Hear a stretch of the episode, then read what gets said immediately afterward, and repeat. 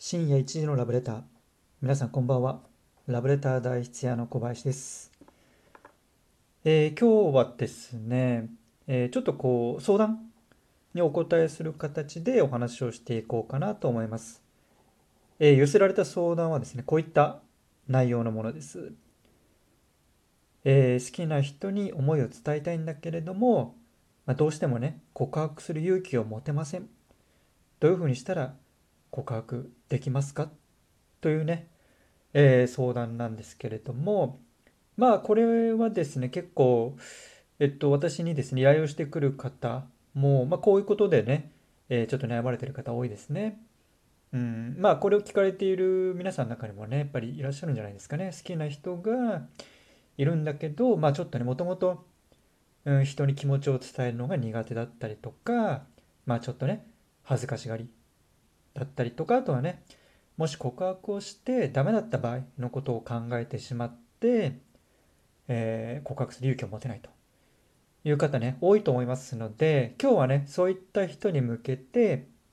こういう告白の仕方はどうでしょうっていうね、ことをちょっといくつか伝えたいなと思います。で、まず一つ目はですね、これ、私が実際にこういう形でね、えー、ちょっと昔告白をされたことがあるんですけれども、え、ー、と、まあ、その相手の子はですね、まあ、友達みたいな感じだったんですけれども、ある日ね、え、ー、と、まあ、本をね、えー、貸してもらいましたと。まあ、結構人気の本で私もね、読みたいなと思ってたんですけど、まあ、その子がね、持ってるということで、借りてましたと。で、まあ、あの、こうね、借りてから楽しみにね、まあ、ページをめくってったわけなんですけれどもなんかね何ページか読んだ時にある文字になんか丸ボールペンみたいなのでね一文字丸でこう囲られてたんですよ。うん、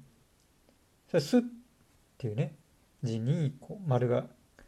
ついていてなんだろうなと思っていて落書きなのかいやもしくはそれともなんかうん、なんだろう、その本の、うん、なんだろう、なんかトリックというか、演出っていうか、もともとその本にそういう、え丸が印刷をされてるのかなっていうふうにもちょっと思ったんですよね。で、まあ、そのすというひらがなにこう丸がつけられていて、で、まあ何かなと思いつつ、読み進めていったら、今度はね、何ページか、まあ何十ページか読んでいったら、今度は、きっていうひらがなの字に、丸がついてたんですよ。で、好きってなってるんですよね。で、うーん、まあ、その小説自体が割とこう恋愛ものっていうのかな、まあそういう感じでもあったので、まあこれはやっぱこの本のなんか演出というかこういうふうな印刷なのかなとかなんだとか思いつつ、まあその思い読み進めてって、結果としてはね、全部読み終えたら、えー、その他にもね、それ以降にもずっと何文字かにこう丸がついていて、その丸がついた字をね、全部つなぎ合わせたら、好き、付き合ってほしいっ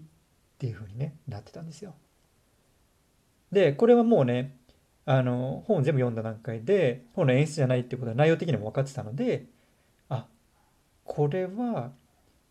本をね、貸してくれた子からのメッセージなんだなと思って、なんかね、すごい、うん、びっくりしたとともに、いや、なんか素敵だなって思ったんですよね。うん。こういう気持ちの伝え方もあるんだっていうことで、なんかちょっと感心をしたところもあって、まあそんなことがあったんですよね。うん。で、これ、いいですよね。いいですよねっていうのは、まあもちろんね、こう、受け取った側もなんかこう、驚きとともにね、嬉しさもありますし、あとは、伝える方としてもなんか自然というか恥ずかしくないじゃないですか。要は、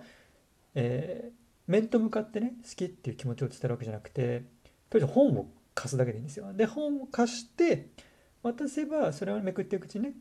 結果として告白になってるっていう感じなので、うん、なんか直接的に気持ちを伝えたりするよりは恥ずかしさとかねそういう照れがないのでこれは気持ちが伝えやすいかなと思っていたりしますと。うん。なので、うん、これはもしねその直接的にね気持ちを伝える勇気を持てないっていう人は、まあ、一つの参考としてねこういう気持ちの伝え方ありなんじゃないかなと思っていたりしますと。うん、というのがですねまず1つ目ですね。で次ですねこういうのはどうでしょうっていうのがあってこれもねあの実体験なんですけどもまあなんか実体験っていうとねすごいあの数々の人に告白されてきたみたいな感じなんですけど全然別にそんなことはなくてまああのそんなに多くないうちの,、まあ、あの2件目っていうことなんですけど、まあ、これもやっぱり本なんですよ。うん、まあ私がもともと本読むのが好きなので割と周りにそういう人があのいたっていうのもあるんですけど、まあ、これもある、うん、女の子の友達から本を読みました。でこれはあの私がその本に興味を持ってたとかではなくてその子からねこれ読んでみて面白いからって言われて渡されたものなんですよ。うん、で、えっとまあ、読んでた。内容としてはね、まあ、いわゆる恋愛小説ですよね。あの主人公の女の子がいて、まあ、思いを寄せるこう男の子がいて、まあ、その人とねちょっとこういい関係になっていくというような感じなんですけどうんなんでしょうまあ内容的には、まあ、そもそも私がそんなにねその当時恋愛小説がそこまで好きじゃなかったっていうのと、まあ、そんなにこううん興味を引くような面白いような内容でもなかったので、あ、この子ここういう感じがなんか好きなんだなっていうふうに思った程度だったんですよ。でその本は別にねさっきお話したようになんかこう丸をつなぎ合わせてたらねメッセージになってるってこともなくて、まあ、普通の本でしたと。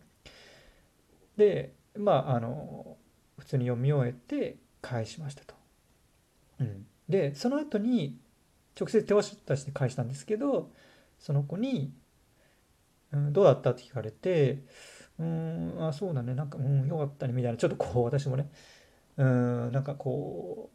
うなんだなちょっと濁ってるっていうかなちょっと明確に感想は伝えられない状態だったんですけどもでその後に彼女が「じゃあこれもちょっと読んでみて」って言われてパッと僕にねあの差し出したのが手紙だったんですね。まあラブレターだったんですよ。うん、で、うん、それもちょっとびっくりしたっていうかまあ嬉しかったっていうかね、うん、なんかいいですよね。要は最初に、えっと、本もね、まあ、まず渡された時点で、うん、なんかこう恋愛小説要は状況としてはねさっきも言ったように女の子があの一人の男性男の子に恋をして告白をして、まあ、いい関係になっていくみたいな感じだったのでまずねその本を読んだ時点で自分の中ではあそういう物語がねあの、まあ、頭の中に入ってますと。でその上でこれも読んでみてっていう感じでラブレターを渡されたからなんかなんだなその物語の余韻のままね手紙渡されたからなんかあたかも自分がその物語のこうなんか登場人物みたいな、うん、若干錯覚もあってすごいあ素敵な、うん、感じに思えたんですよね。その、うん、気持ちの伝え方っていうか手紙の渡し方みたいのが、うん、だからこれは普通に手紙を渡すよりもなんかすごい、うん、プラスの効果があるようにね、うん、思いますよね。で思いを伝える側としても例えばそういう本を相手に渡すことによって渡された側はなんか本当にそういう恋愛小説の本をね渡されるとあれ？もしかしてあの子は僕のこと好きなのかな？なんかでそれが直接言えないからこういう本を渡したのかなっていう想像もちょっと働くじゃないですか。要はもらった側としてはちょっとそういう心構えもできると。でその上で、うん、気持ちを伝えられるからなんか余計ね効果が高いんですよね。うん、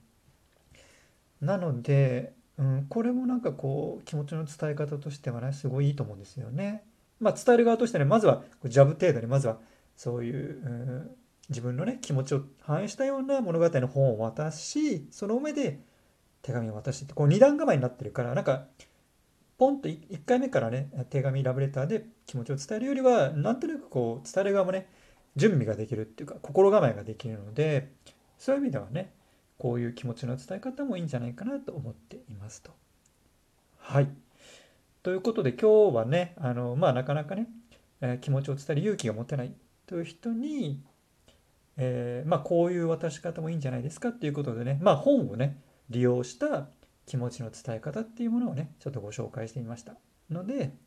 えー、もしよろしければねあのこういう気持ちの伝え方っていうのも試されてみるといいんじゃないでしょうかね。はい。ということでね、えー、今日はでは以上になります、